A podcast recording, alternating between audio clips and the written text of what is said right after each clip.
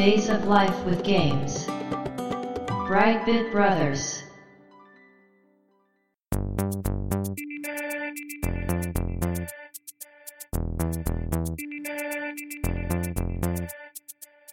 どうも、ワンピー川崎です。どうも、2P 長谷川です。この番組はかつてゲーム少年だったワンピー川崎と 2P 長谷川の二人がゲームにまつわる様々な話題で古きを訪ねて新しきを知る番組です。はい。ということで、ブライトビットブラザーズステージ113です。はい。今回のテーマは、ディグダグミスタードリラーそうですね。ということで、まあ、2本立てというわけではないみたいですけどうね。ん。まあ今回、長谷川さん担当ということで、はい。メインはドリラーなんですかね。いやー、ちょうど半々くらい。かなという。まあ、ディグダグのシリーズを話そうとすると、はいはいはいドリラーが関わってくるというか、ここがですね、ご存知ない方はピンとこないかもしれませんが、はい。ディグダグとドリラーは実は関係があると。そうですよね。まずここですよね。はい。まあ、そのドリラーは知ってるけど、ディグダグを知らないという方。もいるかもしれないですね。そうですね。若い方だとね。確かに。僕らの感覚だと逆うんそうですね。かなって、うんどうしてもディグダグがね、すごくはい見かけるゲームだったから。そうですね。う。うんんうん。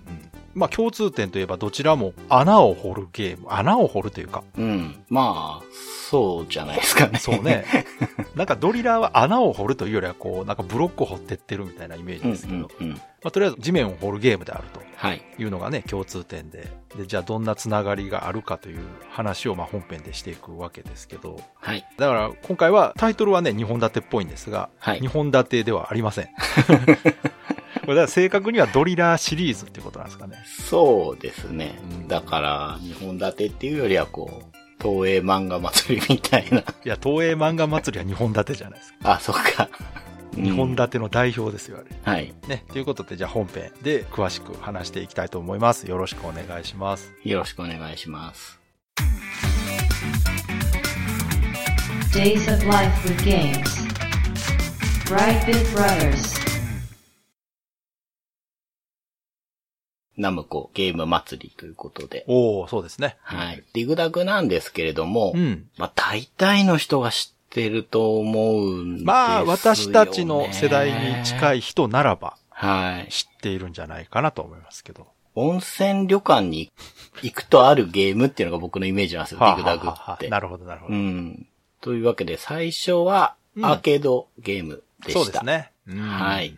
うんうん1982年4月古いな19日ということで。すごい。。ファミコンより前に出てますね。そうです。すごい。固定画面アクションっていうことでした。そうですね。うんうん。キャッチコピーは戦略的穴掘りゲームということです。ほうほうこのキャッチフレーズだけ聞くと、うん。もうちょっと古いゲームでね、平安京エイリアンああ、ありますしたけどね。はい、あれもはい戦略的穴掘りゲームと言えますよね。確かに。先輩ですね。ね、ちょっと欠けてるのかかなと思って、ゲーム性は全く違いますけどね。うん。穴掘ってエイリアンを落とすっていうゲームなんで、はい。今回のディグダグは本当に穴を掘るゲームであると。そうですね。ううんん。地面の断面図みたいな。そう、地層ね。進んでいくっていうそう、あれがいいんですよ。そう。それだけでね、子供はワクワクすると思うんですよ。ね、あの、アリの標本みたいな感じですね。うんアリの巣の標本か。そうそうそうそうそうそう。あの感じ、あの感じ。いや、僕、断面図好きなんで、断面図図鑑とかね。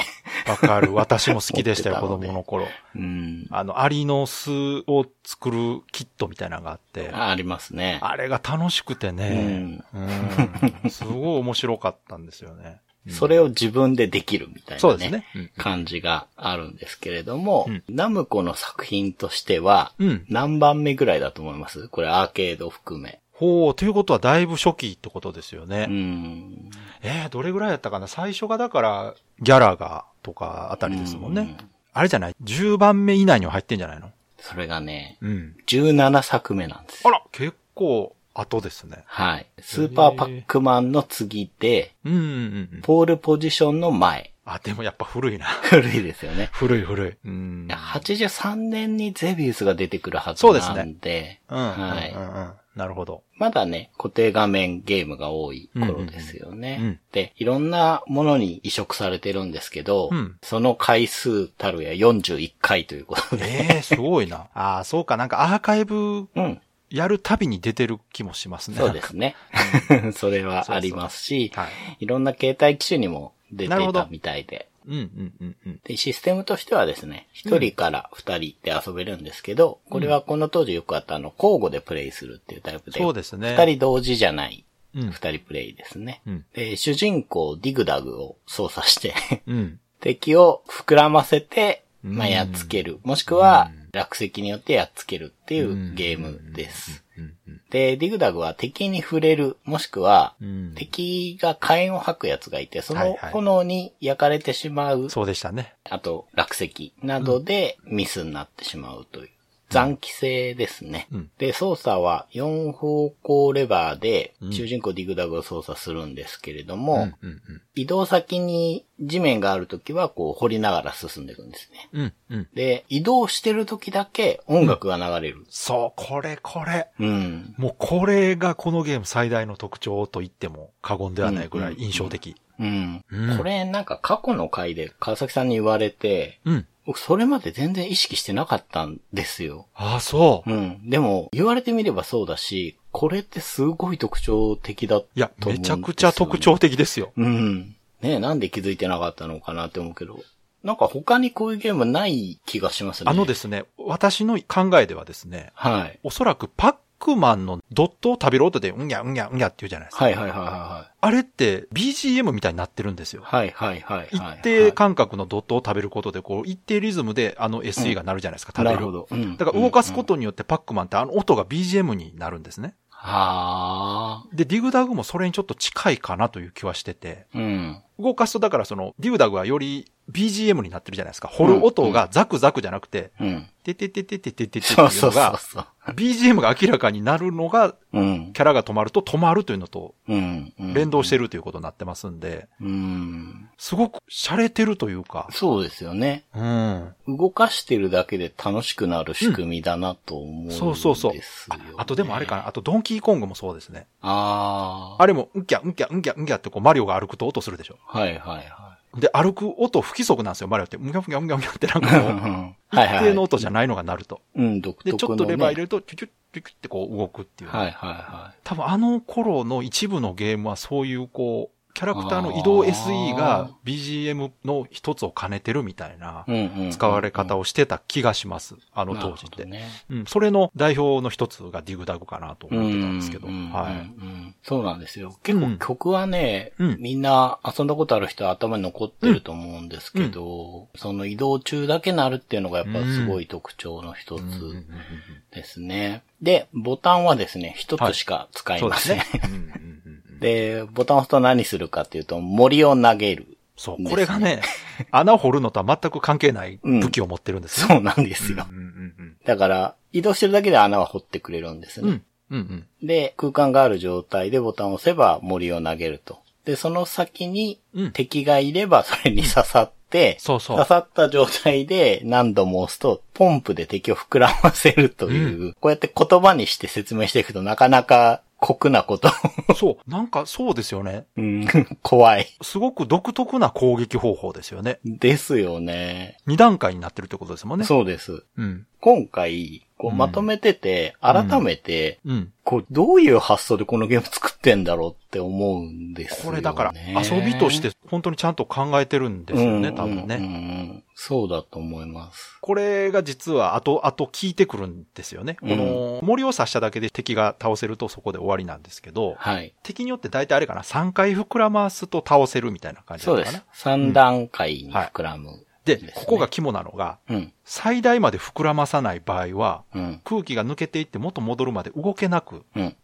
して足止めすることができると。はい。これを使うことで実は高得点を狙えるというテクニックにつながってるんですよね。そうですね。ね。はい。だからやっぱりこれは偶然じゃなくちゃんと考えられてるんだとうん思います。。うん。うん。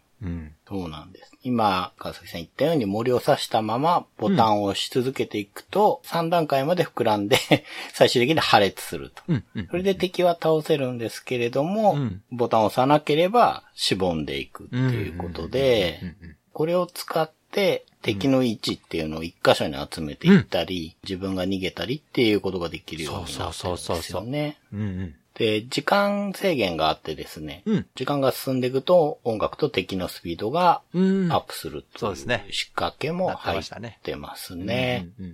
これは印象的ですよね。焦らされるというか、すごく。この頃のゲームには結構多かったですね。時間そうですね制限と BGM が早送りになるというのは結構よくある演出だったんですけど。はい。で、これもね、当時よくあったなって思うんですけど、うん。ちょっとこう、キャラクターだけで小芝居みたいなことをするんうんうんうんとこがあって、うん、あったあった。敵が残り一匹になると逃走するんですよね、このゲーム。逃げちゃうっていうのがああ。そうでしたっけ、はいはあ、はそういうところで、こう、なんていうか、ストーリーっていうわけではないですけうんどうんうんうん、言葉の説明はないんだけれども、うん状況がなんかわかるみたいなね。なるほど。うん、感じのことになってます。で、画面上の敵をすべて倒すか、うん。まあ、その敵が最後の一匹が逃げていっちゃうと、うん。まあ、面をクリアすることができますと。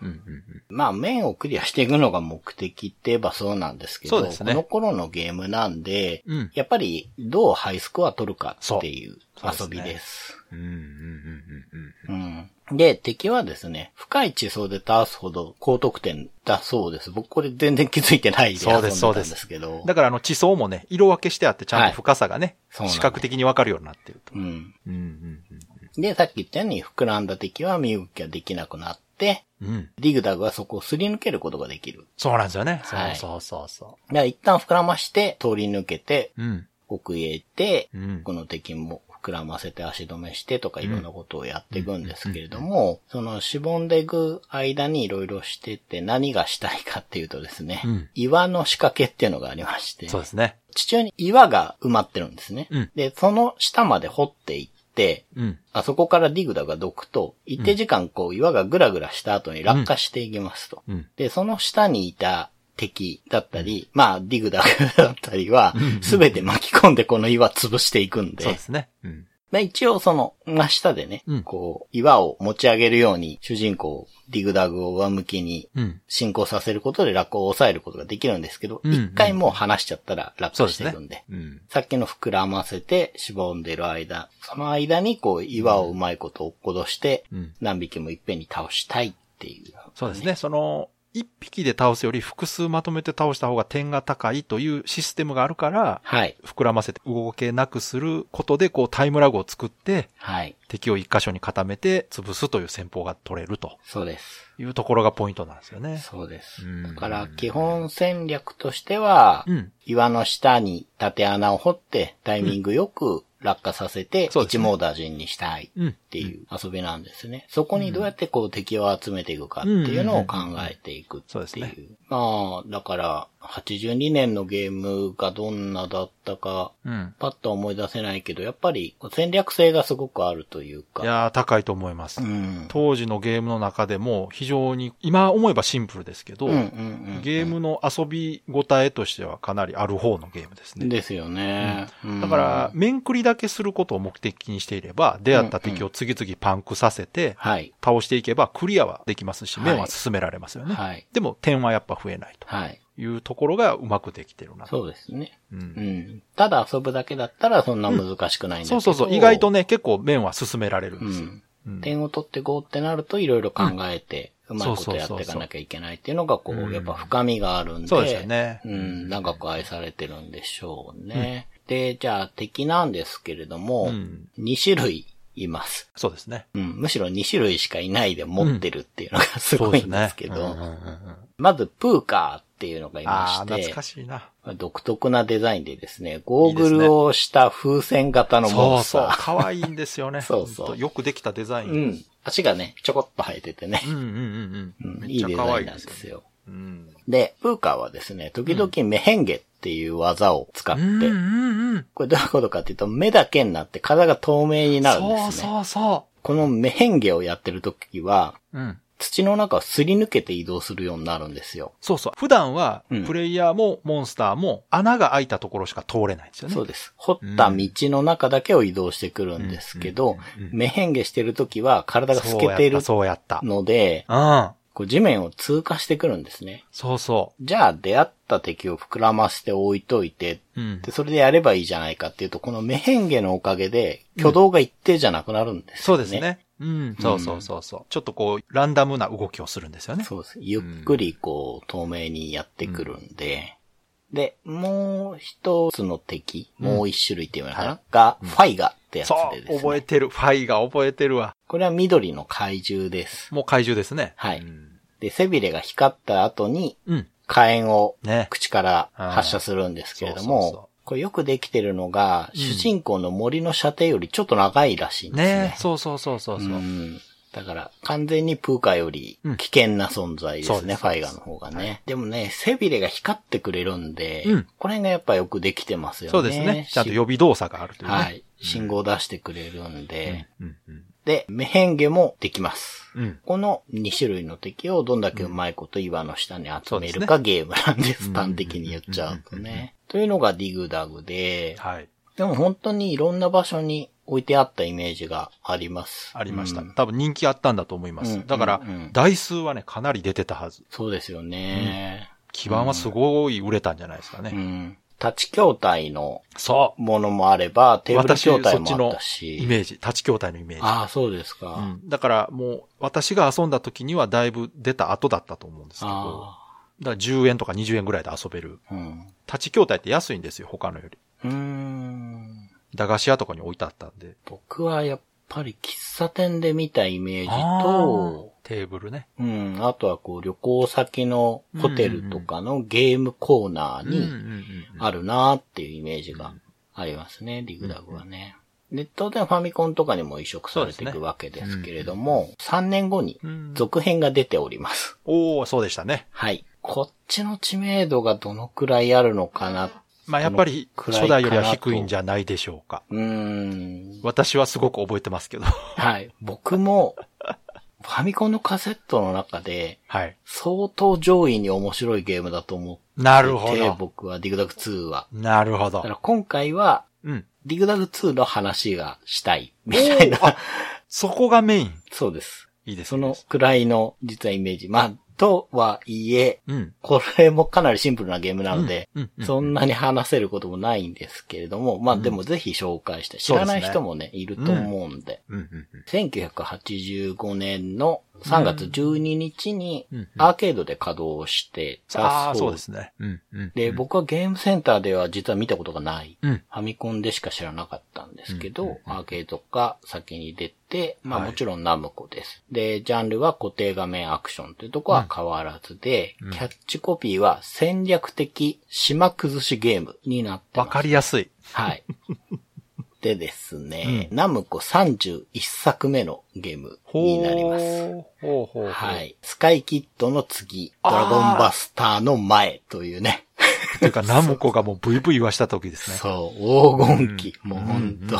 アーケードでもファミコンでもブイブイ言わせてた時ですでね。すね。うん。で、移植は15回行われているということで、やっぱ無印の方が段違いに多いんですけれども、まあそこら辺もね、あって知らない方もいるかなと思うんですが、システムとしては一人から二人を交互プレイってとこは変わらず、うん。で主人公もディグダグのまま、うん。うんで、敵を膨らませたり、うん。舞台となる小さな島にひびを入れて、島を崩して、敵を巻き込んで 倒したりするゲームです。そうですね。一作目が地中に穴を掘るというゲームだったのが、今回は地上なんですね。そうです。うんはい。もう、ちょっとスケールがね、でかくなってると思うんですね島を崩す。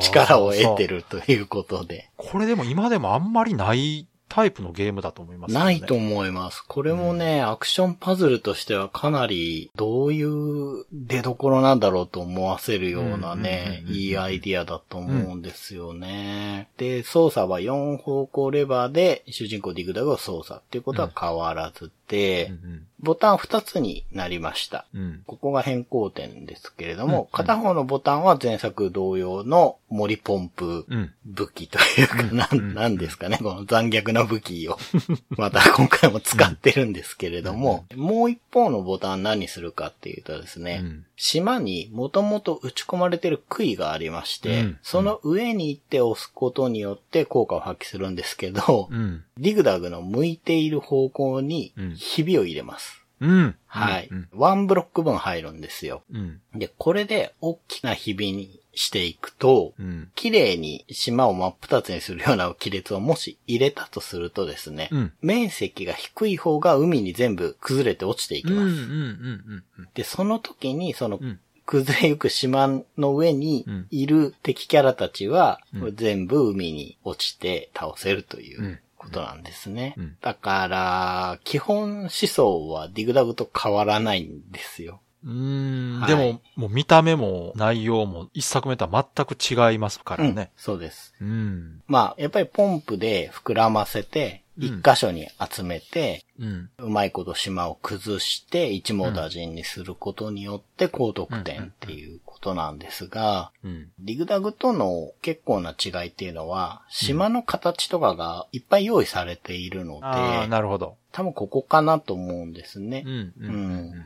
う。うんんそういう意味で、新しい面に行くたんびに、うん。最初に、この面は何匹、どんな敵が出ますっていうのがですね、画像で表記されるんですよ。その出てくる奴らが。何面って書いてある、ステージいくつって書いてある下にポコポコポコって置いてあるんですね。ああ、そっかそっか。はい。で、ここは5匹出るんだな、とかが分かって、うんで、最初に島の、まあ、映像が出るんですね。前景が映されるんですけど、うん。うん。うん。大きい島だと、こう、スクロールして前景を見せてくれます。うん。で、ここの演出っていうのは、うん。ファミコン版にしかないらしいです。ああ、そうなんや。そうみたいですね。じゃあ、うんちょっと良くなってるんや。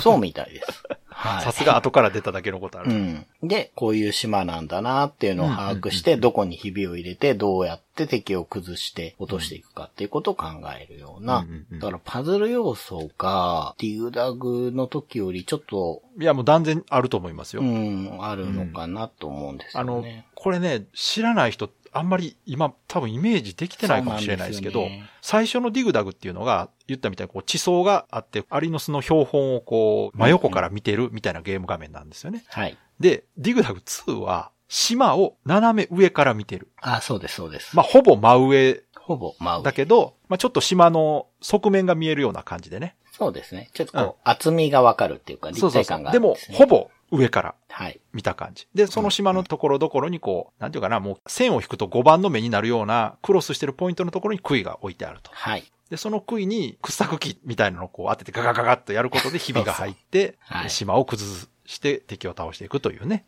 こういう画面イメージで思ってもらえると分かりやすいと思うんですけど。そうです。ありがとうございます。うんいえいえ即そうそう、はい知ってるとね、分かるんですけど、これ知らないそうなんとですよ浮かばないですよね、絵うがね。ん。うん。結構ね、特徴的だなと思うのが、うんうんこうひびを入れると、そこを敵が通れなくなるんですよね。そう、これもね、面白いんそう。よな。ここがよくできてると思うんですよ。ううんうんうんうんん。で、そこで効いてくるのが、うん。メヘンゲなんですけれども。そうね。あ、また飛んでくんのね。そうそうそうう。んメヘンゲしている状態は、うん。日々を無視できるということで、うん今回の敵も。プーカとファイガが。続投ということで。で、ファイガの炎もひび割れを無視して。貫通してくるということですね。だから、ひびでルートを作ってあげて、うん。まあ、誘導したりとか、うん、で、思った以上に敵がいっぱい来ちゃって、困ったらちょっと膨らませて足止めするとか、うん。うん。ここら辺を使ってうまく島を崩すという、もう本当にこれだけでしかないんですけれども、まあ、ディグダグは、うん。岩を落として一網打尽っていうカタルシスっていうんですかね。すごい、こう爽快感があるんですけれども、うん。ディグダグ2はそれ以上なんですよね。やっぱり島が崩壊していくんで、うん。ここがね、ファミコンでもうまく表現されてて、うん。すごく気持ちいいんですよ。そうですね。あの、島というだけあって、海の上に浮いてるわけで、はい。沈むというのは本当にこう、海の中に沈んでいくんですね。ゴボゴボゴボ。はいだからこう、本当に島が消えるというね。うんうんうん。で、その分自分が動けるエリアが狭まるとはい。いう、この辺のね、ジレンマも面白いところだと思いますけど。うんうんうん。そうですね。で、ファミコン版、その僕がすごく遊んでたファミコン版は、うん。1986年4月19日ということでだいたい1年ぐらいしてなるほど。移植されたようですけど、この当時は、ナムコットファミリーコンピューターゲームシリーズとか言ってた頃なんで、うん。第14弾だそうですね、ディグダグ2は。ナムコのソフトってね、投資番号ついてましたもんね。ついてましたね。確かね。うんうんで、ファミコン版になると、うん。うん。途中で話したような開始前のスクロール、うん前景を見せる演出の他にも、うん中間デモだったり、うん BGM だったり。にちょっと手が入っているそうで。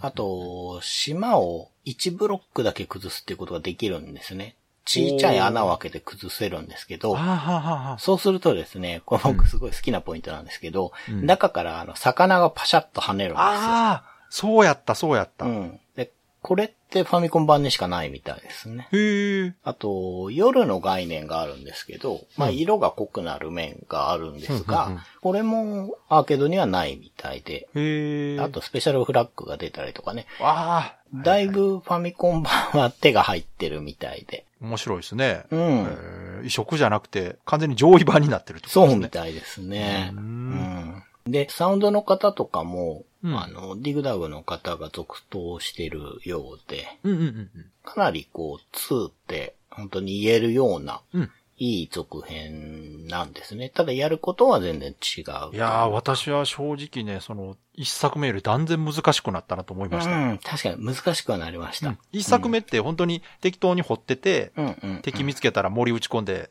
倒してたら、それで進めたんですうん、よ。うん、うん。ところが、2は本当に考えなしにドカドカ日々入れてると自分も死んでしまうので、そうなんです。難しいんですよ、考えないとね。はい。うんディグダグ自身も海に落ちるとダメなので。うん。で、こう、ギリギリのところでね、その、ひびの上とかにいるとですね、なんか、おっとっとって感じの動きをするんですよ。うんうんうん。でその時は、残った島側にいれば入れれば、持ちこたえてくれるんで、うんうんうんうん。こういうところも結構凝ってて、ね。そうですね。うん。絵的には、全然リグザグと変わらないっていうかね、その、うんうんうん。島になったこと以外はね、プーカとファイガの絵も、ディグダグの絵も全然変わってないんですけど、それでも十分面白いものができてて、そうですね。これはもう遊んだことない方いたら、うんぜひ遊んでみてほしいそうですね。なという。ゲームシステム自体はおそらく今遊んでも古くはないと思いますよ。うん、うん。シンプルなだけでね。はい。うんうんそう。初期ナムコの中でも、うん。うん。こう、そんなに知名度はないんだけど、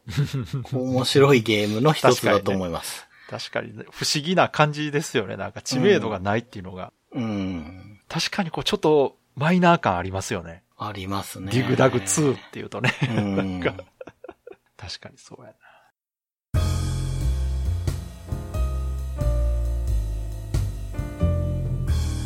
Brightbit Brothers.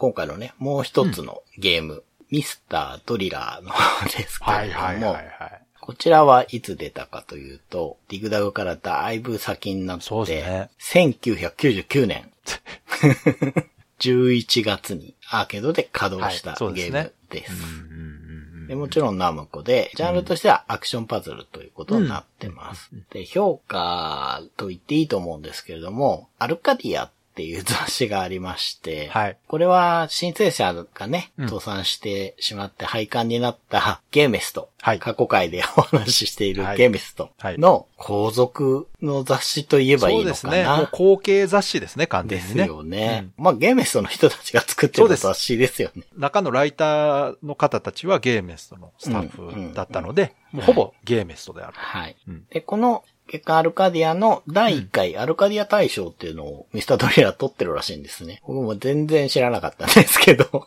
いや、これでもわかります。このね、1999年っていうのは、うん。アーケードゲームってもうほとんどね、3D に移行してたんですよ。ですよね。はい。3D と音ゲはいはいはーがもうゲームセンターはブイブイ言わせた頃で、い。うんうんうん 2D のゲームってうん。うん。もうほとんど出てなかったんですよね。うん一部のジャンル除いて。うんうん。で、ナムコなんか特に 3D ゲームメーカーのトップランナーでしたから。確かに。うん。もう、あナムコは 2D のゲーム作らないんだなと思ってた頃だったので、うん。ドリラー出た時は本当にびっくりしました。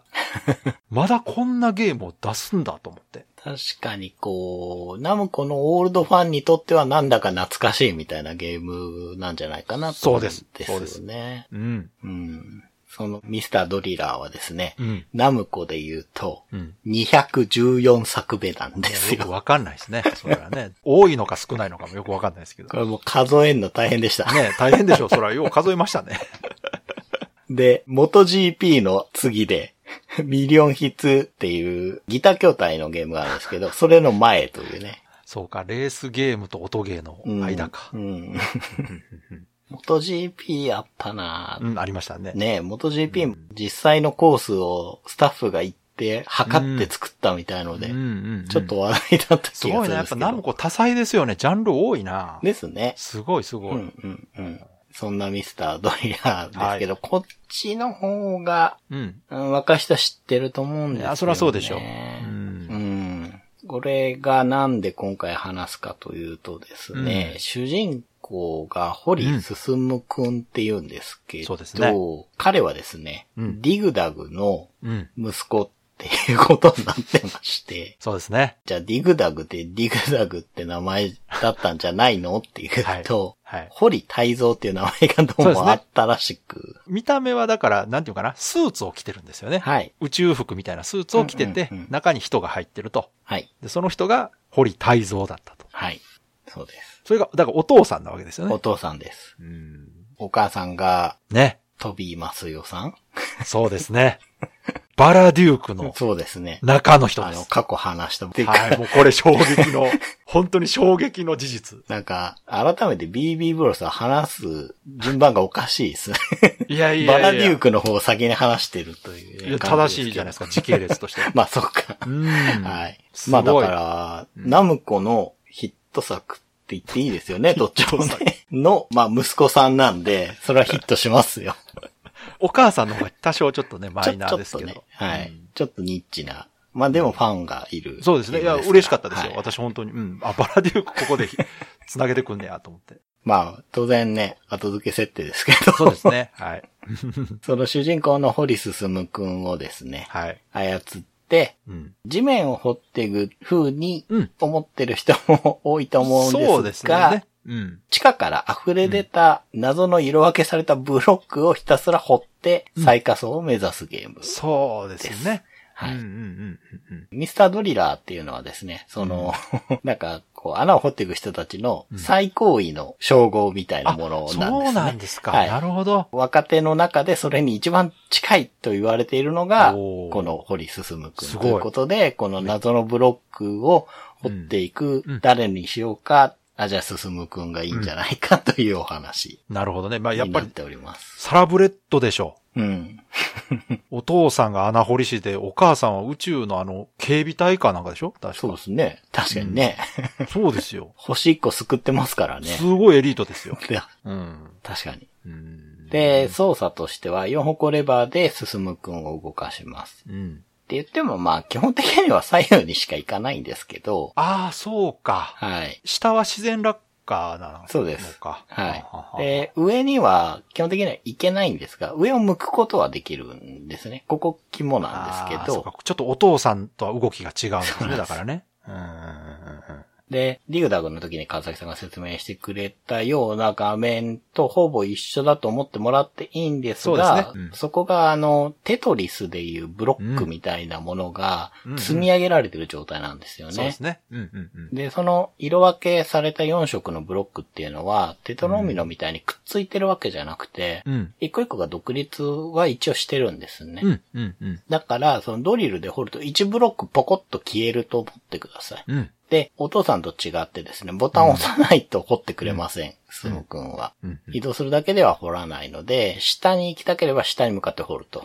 うん。そうすると自然落下で1ブロック分落ちると。うんで、それを繰り返していけばどんどんどんどん下に行けるってそうですねいうことですね。で、リグダグよりはパズル要素が強くて、強いですね。リグダグ2でもそういう風に言ったんですが、リグダグ2とはもう全然違う方向にパズル要素が強くもうて、パッと見て、知らない人でもパズルゲームに見えるぐらい、はい画面がもうパズルです。はい。で、ここはやっぱりテトリスの影響下にあると思いますね。知らない人が見てもテトリスっぽいなと思う画面になってますね。はい。うん。で、どういうことかというと、その4色のブロックがですね、うん。同じ色が隣り合うとくっつくんです、ね。そうですねで、1ブロック扱いになるというか。うんうんうん。で、その同色ブロックがくっつくっていう習性で一番肝なのが4つ以上くっつくと消滅するっていううんうんうん決まりがあるんですね。うんなので、うまく落下させた結果、4つ以上くっつけさせて消滅させると大きく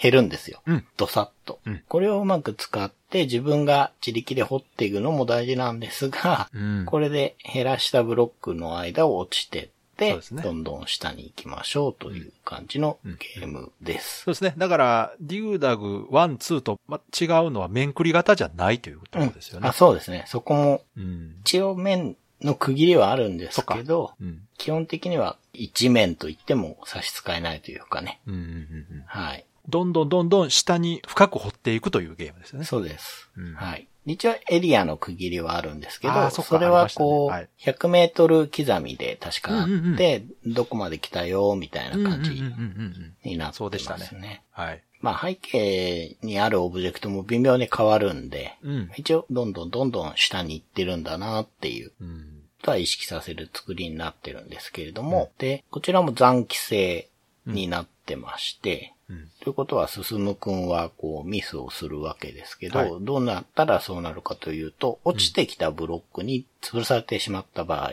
はい。ていうのが一つ。うん。もう一つあるのが、画面横に表示されているエアー酸素ですね。うん。っていうゲージがありまして、うんこれがゼロになると酸欠でミス。そうですね。はい。この二つですね。うん。で、エアーはですね、うん。仮想に行けば行くほど消費が早くなるんですね。うん。だから一面は慣れてないからゆっくり考えながらやるってことができるんですけど、うん後半に行けば行くほどどんどん減っていくので、そうですね。まあうまいこと即座の判断でうまくやっていかないと、ちょっと空気が持たないということになっていくんですが、うん。うん。じゃあもうとにかく連打して掘ればいいじゃんってなってしまうんですけど、そうですね。うん。そうはさせてないのがうまいところで、まあ言ったら真下向いた状態で連打してればいけんじゃないのって思いますよね。うんうんうん。それだとクリアできなくなってまして、そうですねそれがエアが足りなくなるっていうところなんですけど、うんうんじゃあ足りないんだったらどうするかというと、回収すればよくてですね、うん。地中にブロックの他にですね、そのエアーカプセルっていうのが落ちてるんです。埋まってるんですね。そうですね。これを取ることによってうん回復できます。うん。なので、真下に掘りたいんだけど、4ブロック向こうに、4ブロック右にあるからあっちまで取りに行こうみたいなね、うん。うん。うんことをやったりしながら、うん。下に掘る、エアーを回収するっていうのを効率よくうん繰り返していって、最下層まで行きましょうっていうことになってます。まあ、パズル要素の部分をもうちょっと説明したいんですけど、うんうんまずブロックはですね、横に9個、9列と言えばいいのかな？並んでいます。うん。で、さっき言ったように4色。赤、青、緑、黄色。うん。で、これ、色は変わらないんですけど、うん面によってデザインが微妙に変わっていくんですよ水玉だったり、そうでしたねこ波模様だったり、これがね、かなりカラフルうんうんうんな絵作りで、そうそう、ミスタードリーラーは、うん。全体的にかなりカラフルな絵作りそうですねになってるんですよね。すごく可愛いパステル調の感じですよね。そう。うん。そうなんですよ。ファンシーとも違うんだけど、うんまあ、ポップな感じそう、ポかな。ップポップ。うんあの、スーパーミルクちゃんみたいな感じ。そうそうそう、そうですね。うん。うん。そうそうそう。で、もう一種類ブロックがあってですね、うんバツブロックって呼ばれてる茶色い硬いブロックがあるんですよ。うん。で、これがですね、5回だったかな。うん。ドリルでつつかないと砕けないっていう硬いやつなんです、ね。ありましたね。で、これが仮想に行けば行くほど、これの含有率が上がるというか、ほうほうほうほポロポロ出てくるんですよ、これがう。ね。うんうん。で、いやらしいことにエアカプセルの近くにあることが多いんですねお。うん、で、これ崩すのも大変だし、うん。5回掘って崩した後にエアが20%減るっていう特徴があって。ただ一応4つ以上くっついたらっていうルールは、このバツブロックも適用されるので、はい。そこら辺もうまく使って消せるといいかなという感じなんですけど、であとはエアカプセルが埋まってるって感じで、ちょっとやったことない人に伝わってるかどうかわからないんですけど、アクションパズルとして、うん。その落ち物パズルが結構出た後にね、そうですね。出たものとしては、うん。まあ、かなり独特で面白いんじゃないかなと思うので、かなり中毒性のあるシステムで、はい。ずっと遊んでる人いましたね、当時ね。うん。はい。うんそうですね。で、人気もあったと思うんですよね。はい。作りやすかったっていうのもあると思うんですけど、うん。シリーズ結構出てまして、そうですね。ミスタードリラー2もその後出ますし、うん。と、その先にですね、うん。ミスタードリラーグレート、ミスタードリラーエース、不思議なパクテリア、ミスタードリラードリルランド、ミスタードリラードリラーパズル、ミスタードリラードリルスピリッツ、めちゃくちゃ出てるなミスタードリラーアクア、ミスタードリラーオンライン、ミスタードリラーワールド、バーサスミスタードリラーかな。はあ。最新作がミスタードリラーアンコールっていうのが出てましへて、ーこれがあの、何作も入ってるタイプのやつというか、おーおーおーうん。お得なやつじゃなはいいですか。、そうです。お得パックみたいのが。それ、どのハードで遊べるんですか？スイッチはあるんで、でも大体のハード出てるのかな僕はスイッチで持ってますけおど、得じゃないですか。じゃあ、それ買えば全部遊べる。うん、大体遊べるんじゃないかなと思います。すごい。はい。最初は一人用のゲームって感じだったんですけど、うんうんうん。確か途中で4画面分割して、レースみたいに掘るモードとか出てくるはずなので、ああ、そう。へはい。え。そこら辺もアンコールは収録してるんじゃないかなと思いますね。買っただけで開けてもいないんですけど。うん。で、僕はですね、うん無印の時に相当やり込みまして、うんうんうん。ワンコインクリアが一応できるんですね。今はもうできないかもしれないええ、ですごいですね。はい。ということで、最後にちょっとコツを。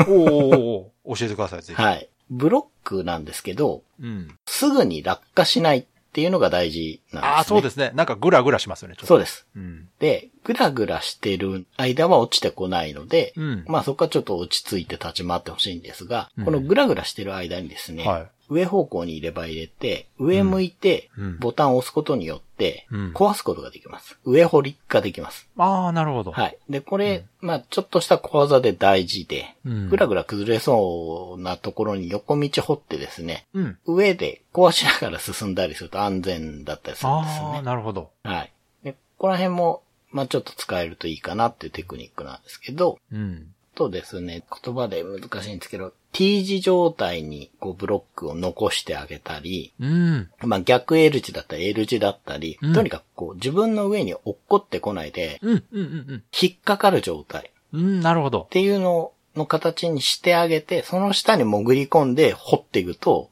安全なんです。なるほどね。はい。そういうことか。ただ、自分で落ちていく速度の方がうん。速いんですね。進くんの方がどんどん下に行けちゃうので、そうですね。うん、うん、うん。見えない上の方でうん。4色消えの連鎖をして、うん。ワンブロックになって落ちてくる可能性もなくはないんで、うん。まあ、そこは気をつけながら、ただ一応最初に、まあ僕は屋根って呼んでるんですけど、ん屋根作るような形にして、うん。その下に潜り込んで掘っていくと比較的安全。うん、うん、うん。で、この辺守ってれば多分300、400は行くんですよ。ほうほうほうほで、そっから先で大事になるのが、う。うん。エアカプセルを取りに行くんじゃなくて、うん。自分の上に落ちてくるように掘っていく。自分の酸素が100の時に、うん。エアカプセルキャッチしても、うん100以上にはいかないんですよ。うん。だから、もったいないじゃないですか。からどんどん掘って少し減ってる状態の時に、うん。上から落ちてきてくれて、それをキャッチできると効率がいいんですね。うん。うん。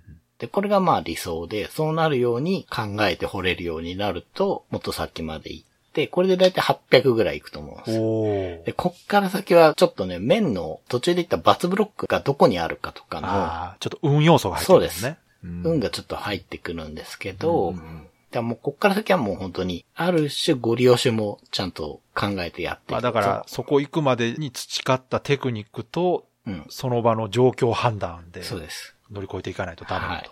ちょっと強引にでも行っちゃった方が最終面に行けちゃうってことも多いなっていうのが経験則なんですけど。うんうんここら辺を使っていければ、うんワンコインクリアできるんじゃないかなとうん。いや、私も好きで遊んでましたけど、全然進められなかったので、うん。そういうことなんですね。うん。そうですね。はこのカプセルを自分の上に落とすっていう、ちょっと言葉で伝えるのが難しいんですけど、うんだから上で連鎖して消えたらこの位置にカプセル落ちてくるな、みたいな状態を作れるようになると、うんうん。そうですね、5、600の壁が越えられ、なるほどね。僕はそうでしたね。うんそうするようにしたらあ、いけるなってなってきて、うん。このブロックが一体何なのかとかも、一応お話があるので、このゲームはね。ほうほうほうほううん。ストーリーもちゃんとあるんですよね。ありますね。うんう。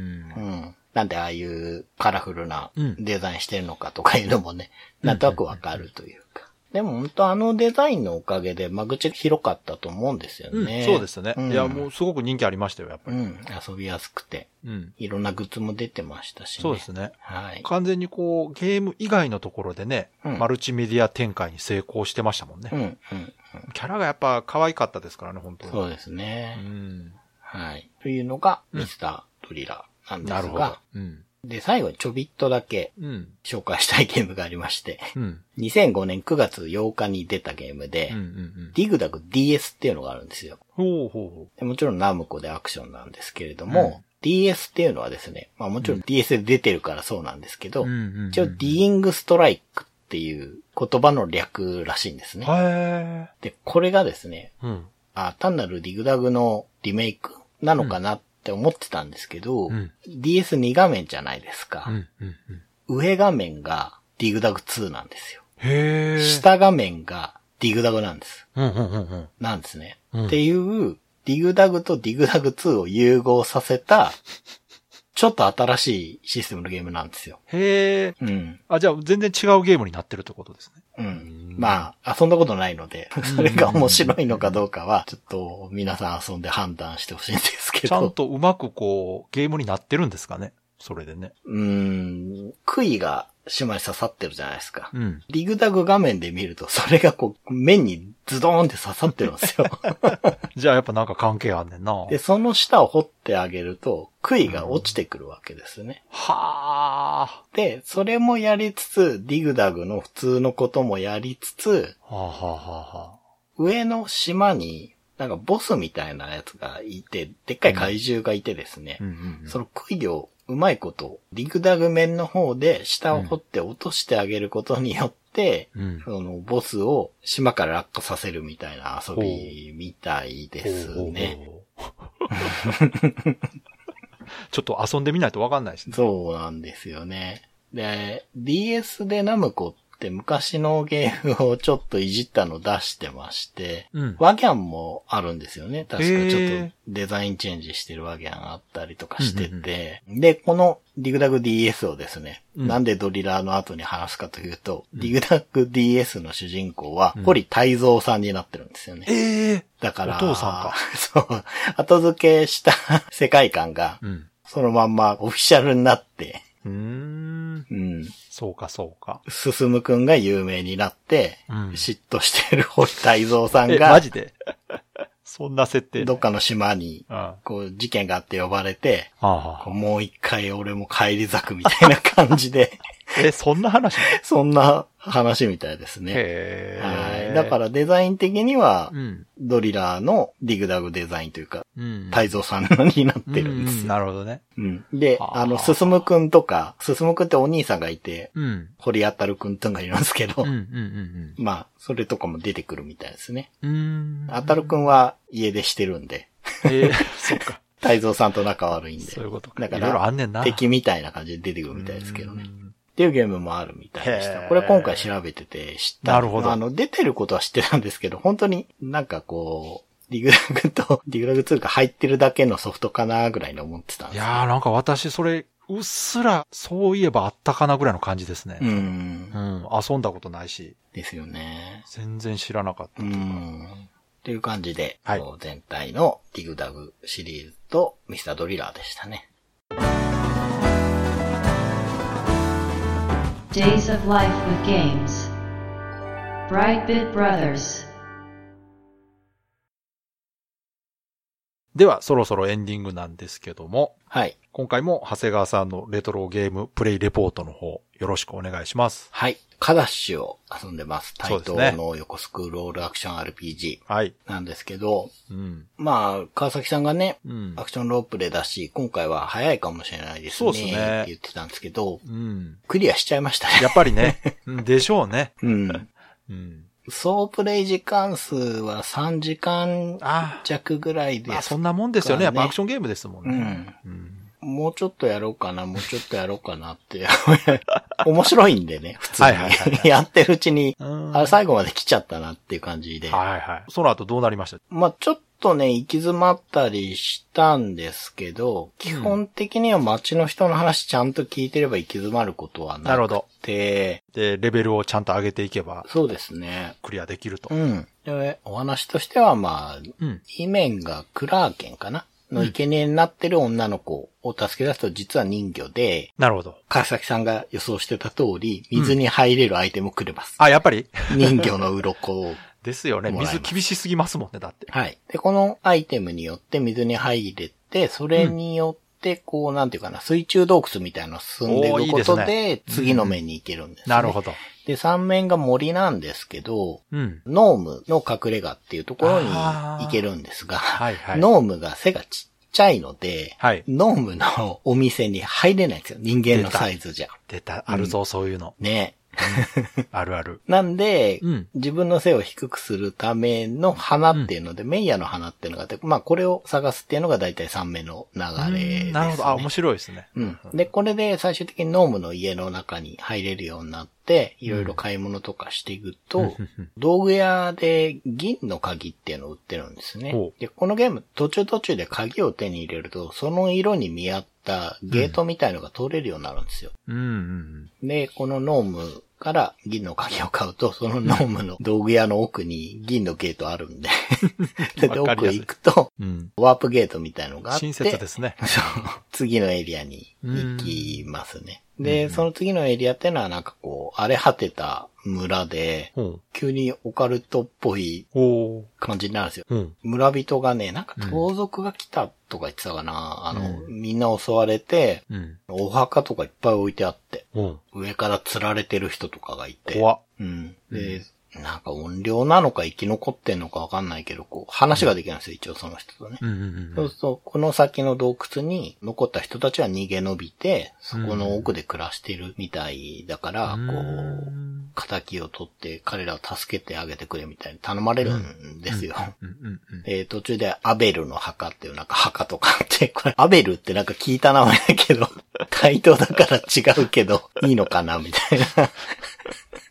どういうこと？ね僕もすごい、あの、赤髪の人を思い出したんですけど、うん。で、その洞窟行って奥まで行くとですね、うん途中で急にイベント発生して、ほう。後ろから人が走ってくるんですよ。犬と。ほうほうほで、邪魔だどけって言われて、その人が追い越していくんですよね。う。うんで、あじゃあ追っかけていけばいいのかなと思って行くんですけど、うん。うん。なんか結局見失っちゃうんですよ。うん。まあ、行けないっていうか、なんか消えちゃったなみたいな感じで、まあ、とにかく奥行けばいいかってんで、探索してったらですね、うん。ほんと奥にその逃げ延びた人たちの村があって、うんそこにそのお墓があったアベルの奥さん、うん。未亡人がいてですね、まあ、その人から頼まれてアベルの墓に奥さんのペンダントだったかなんか持ってったり、みたいなお使いをちょっとやっていくとうん、そのアベルっていうのが動物と話す能力があったらしいんですね。ああ、そういうことか。はい。で、それを引き継げて、うん。その途中にいた犬、うん追い越してた後の犬に話しかけると、うん。アベルの飼ってた犬らしいんですよ。うん。で、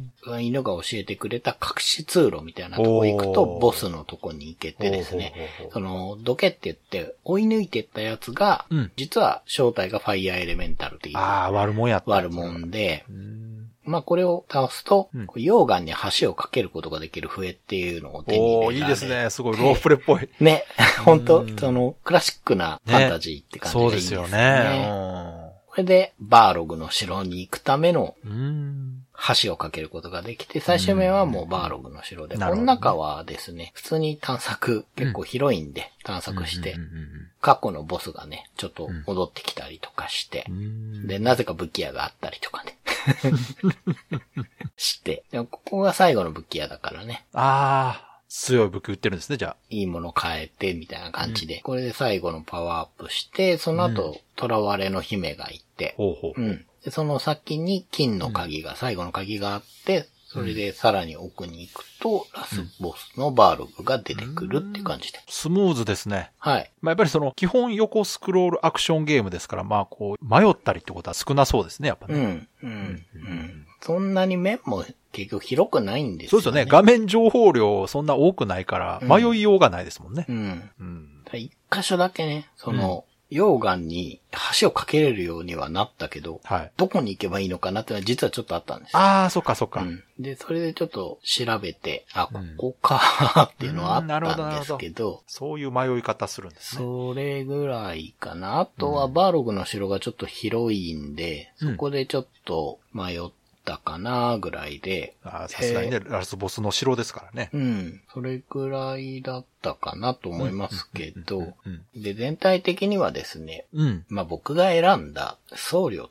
てキャラはですね、はい。レベル7ぐらいかなになると、プロテクションっていう魔法、バリアを張る魔法を覚えるんですね。バリアって言っても、水晶球みたいのが体の間に4つ浮いてて、うん。ダメージを受けなくなるんですよ。へえ、強いじゃないですか。はい、強いんですよ。これ本当に強くて、うん。ノックバックもしなくなるんですよ。うんうんうん。だから、前ね、うん水に入ったらダメージがとか言ってたじゃないですか。うんうんうん後半溶岩に落ちると同じようなことになるんですけど、うんもうそういうのも全無視。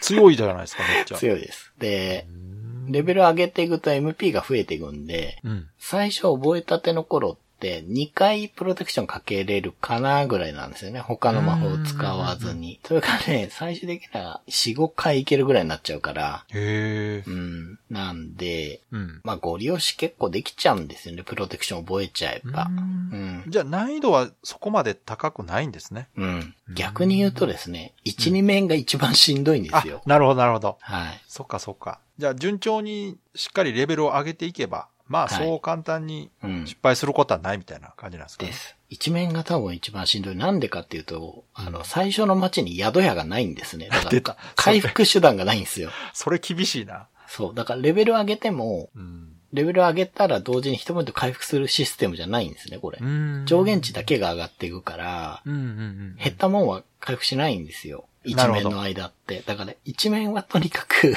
生き残る。うんうんうん。で、二面になったら、宿屋があるんでうん、ちまちまレベル上げて、お金も稼ぐ、みたいなことしていけば、うん。うん。うん。で、一定以上になって、まあ、僧侶の場合だったらプロテクションさえ覚えちゃえばもうご利用していけるんで、まあ、雑な作りって言えばそうかもしれないんですけど、うん。うんうんやっぱり武器防具を入手して、うん。こう実際強くなるんですよね。うんうん。フレイルの距離も伸びるし、うん。見た目も変わるんですよ。うん。多少ですけどね。服とかも変わるし、僧侶は女性キャラなんで、防具にティアラっていうのがあるんですけど、はいこれもちゃんとつけてくれるんで、うんうん。まあそういうのがやっぱ楽しいですね。魔法も増えるし。うん。だから普通に面白いんで、うん。慣れれば2時間とかでルートさえ分かっちゃえばクリアできるゲームじゃあ。結構サクサク遊べる感じなんですね。そう。だからうん、時々遊ぼうみたいな感じでうん。遊べるタイプのゲームだと思います。今となえー、じゃあやれっぱばね。人気あるのもわかりますね。なんねわかります。遊びやすくてうん。楽しい感じがしますね、はいすごく。